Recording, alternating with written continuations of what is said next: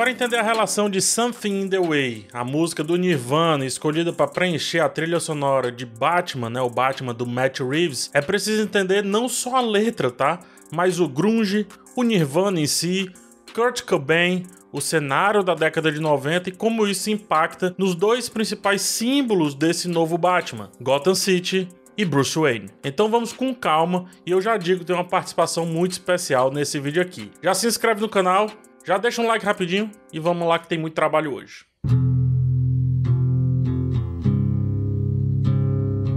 Primeiro é importante entender que se você é um diretor de cinema, um roteirista ou algo parecido, você simplesmente não deixa ao acaso as escolhas do seu filme. Tudo tem um motivo, mas não necessariamente é o motivo de quem interpreta. E isso não importa, porque o principal ponto da semiótica é a subjetividade do observador, nós que estamos aqui conversando sobre. Sem isso, seria tudo diferente e seria tudo certo também, só, ou seja, da visão do criador.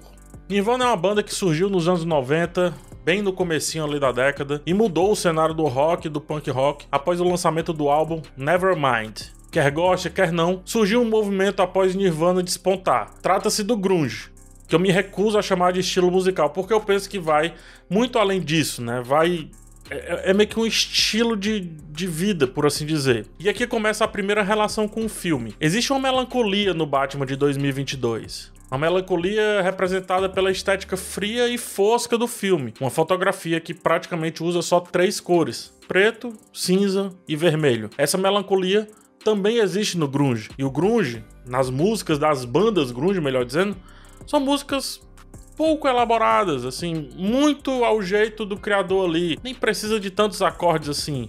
Basta uns 3, 4, 5 no máximo estourando. Obviamente nem todas as bandas, mas as pioneiras é por aí.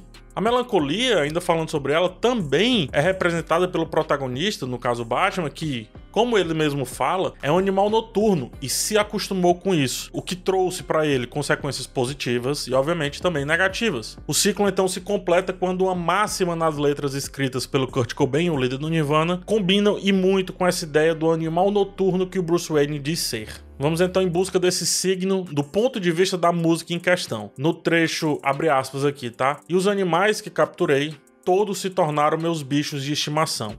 Fecha aspas. É evidente que Kurt Cobain tá falando aqui de maneira quase literal, né? De um bicho mesmo, de um animal de estimação mesmo. Até porque, mesmo no tempo de baixa, ele gostava de ter os seus animais de estimação e tratá-los bem pela retribuição à companhia que faziam a ele, que se via como um cara solitário. Porém, aplicando isso ao Bruce Wayne, ele capturou tanto o animal específico que ele mesmo virou um, no caso, um morcego, né? Não é que o morcego se tornou só um bicho de estimação do Bruce Wayne, ele se tornou a fuga do Bruce. Ele mesmo se tornou o seu próprio bicho de estimação a ponto de usá-lo todas as noites para colocar ali as suas ideias em jogo. E a palavra ideia vai surgir várias vezes aqui, seja como ideia, seja como ideal até porque a música também fala sobre ideias ou ideais. Something in the Way, que vou chamar a partir de agora de alguma coisa no caminho, refere-se àquilo que está entre você e o que você quer atingir, o que você quer fazer, entre você e os seus ideais. A letra diz, abre aspas, debaixo da ponte abriu um vazamento na lona. Ao contrário do que muita gente pensa, fecha aspas aí, tá?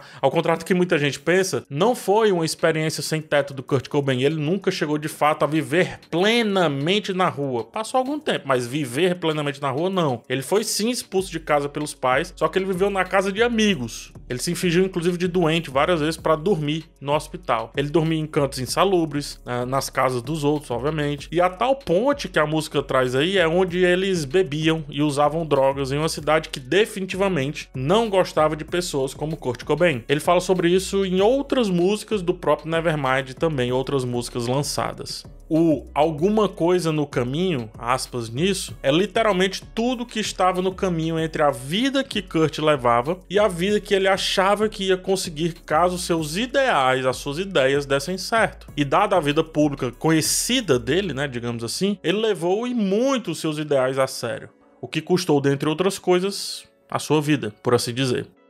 Kurt cometeu suicídio, mas em vida deu luz a diversas bandas, fazendo-as abrir seus shows só porque ele gostava delas, só porque gostava de uma ou outra música. Não era nada comercial demais, não era nada ultra mega escolhido demais. E isso acontecia no que parecia, mas não era, no auge da carreira dele e também da carreira do Nirvana. Dave Grohl, baterista da banda e hoje líder do Foo Fighters, demonstrou isso muito bem a partir da sua evolução musical antes e durante a sua nova banda. Trazendo para o Batman, o alguma coisa no caminho refere-se a um cara que tem os seus ideais muito bem claros, mas há muita coisa na sua frente para atingir esses ideais. Vale a pena então seguir? É evidente que pro Batman ele acha que sim, que acha, acha que vale, né? É isso que a gente vê no filme. Mas ele não sabe o que vai encontrar nesse caminho. Não é à toa que ele toma alguns subcaminhos, por assim dizer, um pouco errados. É, veja, dadas suas ideias, que olhando de fora e um pouco de longe parecem corretas, ou seja, salvar uma cidade, buscar bandidos e tentar fazer o bem, mesmo que seja um pouco a bel prazer, né? Eu já discuti isso em outro vídeo, não é algo necessariamente ruim.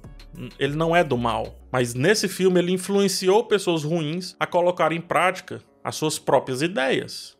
Qual é o problema disso? Vamos lá. A resultante do Bruce Wayne foi o Batman, mas a resultante do Bruce Wayne também foi o Charada e tantos outros fanáticos pelo Charada, assim como tantos outros vilões que vieram e virão ainda pelo Batman. O que faz a música também se conectar com o vilão do filme, tanto quanto com o protagonista. A música diz, abre aspas, e eu estou vivendo de grama e das goteiras do meu teto. Tudo bem comer peixe, porque eles não têm nenhum sentimento. O vilão e o próprio Batman estavam realmente vivendo de qualquer coisa.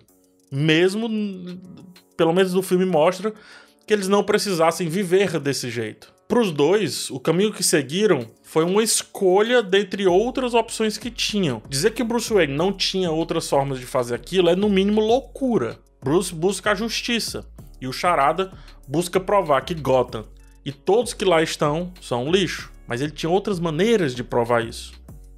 Um exemplo. Ser jornalista, por exemplo. Só, só um exemplo. Lidar com informação. Publicar o esgoto que é Gotham. Só um exemplo. Mas é aquilo. Se Batman coloca o seu objetivo em prática em plenitude, ele acaba também provando o ponto do charada. Ou seja, se o Batman conseguir resolver Gotham, é porque Gotham tinha um problema, que é o que o charada aponta. A música também se conecta tecnicamente ao filme, mas eu não sou a melhor pessoa para contar sobre isso, para explicar isso. Por isso eu chamei Júlio Vitor, que faz produção musical, trabalha e entende de música eu diria que como poucas pessoas, e também é um amante da cultura pop. Júlio sou eu em uma versão, né, em um estado bem mais evoluído da coisa, tá? Então, Júlio, chega aqui e me ajuda nessa, por favor. Acho que antes de tudo a música Something the Way destoa de outras músicas do Nirvana, já que ela tem a base no violão, em algo mais lento. Então ela é uma música meio que quase que solitária por si só dentro da discografia do Nirvana, por ela ter esse formato menos enérgico, menos influenciado pelo punk rock. E aí a gente entra em alguns pontos sobre a musicalidade. Primeiro, a escolha de ter só o violão e a voz em grande parte da música, antes ali da parte mais apoteótica dela, que é a introdução e os versos, que a gente tem ele cantando de forma bem sussurrada e o violão tocado bem baixo, e isso num quesito de gravação traz mais ruído no ambiente. Então tem um ruído natural, uma textura granulada que vem da própria execução por conta do volume baixo com que ele canta e ele toca. Segundo a harmonia da música, o violão ele é executado com acordes de quintas, os power chords, ou seja, você não tem a terça, que pode ser ou menor quando é para dar uma intenção triste ou maior quando é para dar uma intenção feliz. Então você tem essa esse desprendimento dos sentimentos, né? Você tem um acorde vazio de sentimentos. E essas quintas é muito usado no heavy metal, né? O Black Sabbath começou a introduzir isso, então é uma influência, só que ele usa isso dentro do violão no formato acústico. Que para muita gente é heresia tocar o violão com os power chords, mas ele faz isso. Isso deixa a música mais vazia, mais opaca, tira o brilho no olhar dela e ela fica pesada mesmo sendo leve. E eu acho que o principal é quando ela estoura ali, ela tem uma levada que lembra o Pink Floyd, o rock psicodélico que carrega uma melancolia e uma carga sinestésica.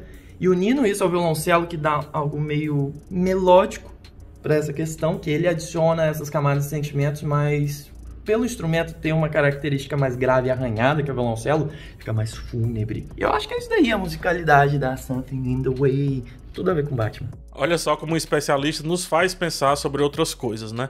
Eu já falei mais cedo como esse Batman é sem brilho. Júlio aponta como essa música não busca os extremos e se afasta dos brilhos, dos dois lados no caso. A ideia do ruído que acontece por Kurt cantar um pouco mais baixo e fazer o violão soar também com volume mais baixo se deu porque eles gravaram fora do estúdio, também porque eles gravaram fora do estúdio, uma vez que dentro da sala, né, da gravação em si, Kurt Cobain e o produtor não estavam achando o tom ideal que eles queriam para essa música. Essa melancolia extrema, pesada, lamuriosa. Júlio também fala sobre a música ser fúnebre. Coincidentemente ou não, ela é várias vezes misturada com a marcha fúnebre.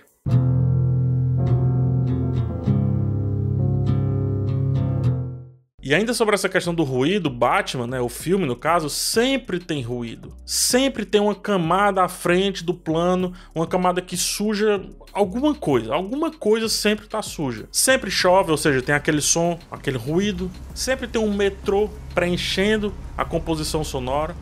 Tem carro passando ao fundo, buzina. E esse Batman, cara, esse Batman nunca parece estar limpo de verdade. Seja a maquiagem borrada, seja a mente ou o corpo com aversão ao sol. E aí ele coloca um óculos escuro lá porque não, não dá.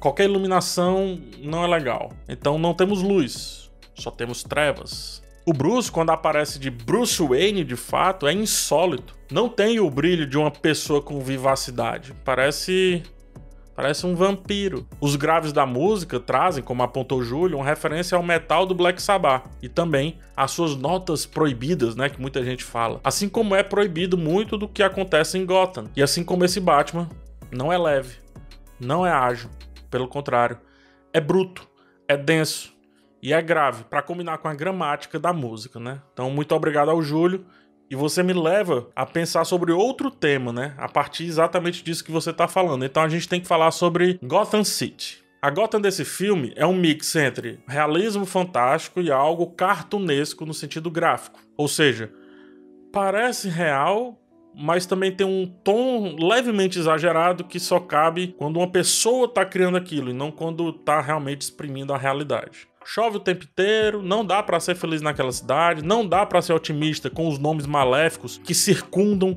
os corredores daquilo tudo. Por sua vez, não só em Something the Way, mas sempre que fala sobre Aberdeen, a cidade onde nasceu, Kurt Cobain expõe que era um local sujo, preconceituoso, intragável e que definitivamente não curtia caras como eles. E isso acontece ao mesmo tempo que ele teria algo a oferecer para uma cidade pouco conhecida, caso obviamente a cidade quisesse. Afinal, hoje dizer que Kurt é filho de Aberdeen acaba sendo um orgulho para a cidade, para alguns moradores, quer que seja. É o paradoxo do artista. Vagabundo quando não tem sucesso gênio quando obtém sucesso. Joga isso no Batman. E joga isso também em outros heróis de quadrinhos. Vagabundo fantasiado quando não entendem, herói quando resolve o que ninguém conseguia resolver. Homem-Aranha, Batman, Hulk, Wolverine, os X-Men em geral, dentre vários outros. E o que tem esses nomes e o reconhecimento? Não sei. Eles não sabem, mas tem alguma coisa no caminho até passar pro lado de lá. Quando passa dessa coisa no caminho, são todos gênios, lindos, maravilhosos, mudaram o mundo, filho da cidade. Amo você, toma a chave da cidade. É isso. Something in the Way é oficialmente a última música do Nevermind. Tem algumas versões do CD que tem até uma música depois, tipo uns 10 minutos depois de um silêncio ali, começa a música Endless Nameless. Mas quando pensado em si, Something the Way foi a última música do Nevermind. Foi a escolhida para fechar um álbum que fala tanto sobre Kurt Cobain, sobre a cena do punk rock e também definiu em partes o que é o grunge. Só quem chega na última música com o vigor da primeira música é realmente o fã, né? Ou, ou, isso, ou aqueles álbuns que marcam tanto que eles são consumidos do começo ao fim em cada detalhe que apresentam. Só quem quer muito chega lá. E para chegar lá, tem um monte de música no caminho. Começamos com esse Batman depois de vários acontecimentos que ainda não vimos, tá? Mas o filme estabelece com a escolha dessa música que assuntos mais bobos já foram tratados, já foram resolvidos. E o dado momento ali do personagem é esse. A melancolia de alguém que sabe que até vai conseguir viver de acordo com seus ideais, mesmo que precise ficar em uma lona que se abra por conta da chuva. Mesmo que tenha que viver de grama e ter que ir de encontro a algo que acredita como comer carne de animal fingindo que peixes não têm sentimento. O grunge é um jeito de viver, é um jeito de entender o mundo, é um jeito de se vestir. Passou inclusive, né? Foi superado ou aprimorado, depende do ponto de vista. Para Bruce Wayne, seu Batman é um jeito de viver, é um jeito de entender o mundo, é um jeito de se vestir. O grunge mudou algumas realidades, mudou uh, algumas realidades, seja artísticas ou pessoais, para muita gente que viveu ali na década de 90. E é isso que esse Batman tenta fazer. Do seu jeito meio esquisito, do seu jeito meio excêntrico demais, idealista em exagero, mas é o seu jeito. E para ele, só esse jeito importa, só esse jeito interessa e nada mais. Assim como para muitos que viveram o grunge, era só isso que importava. Era só isso que interessava. Depois disso, faz.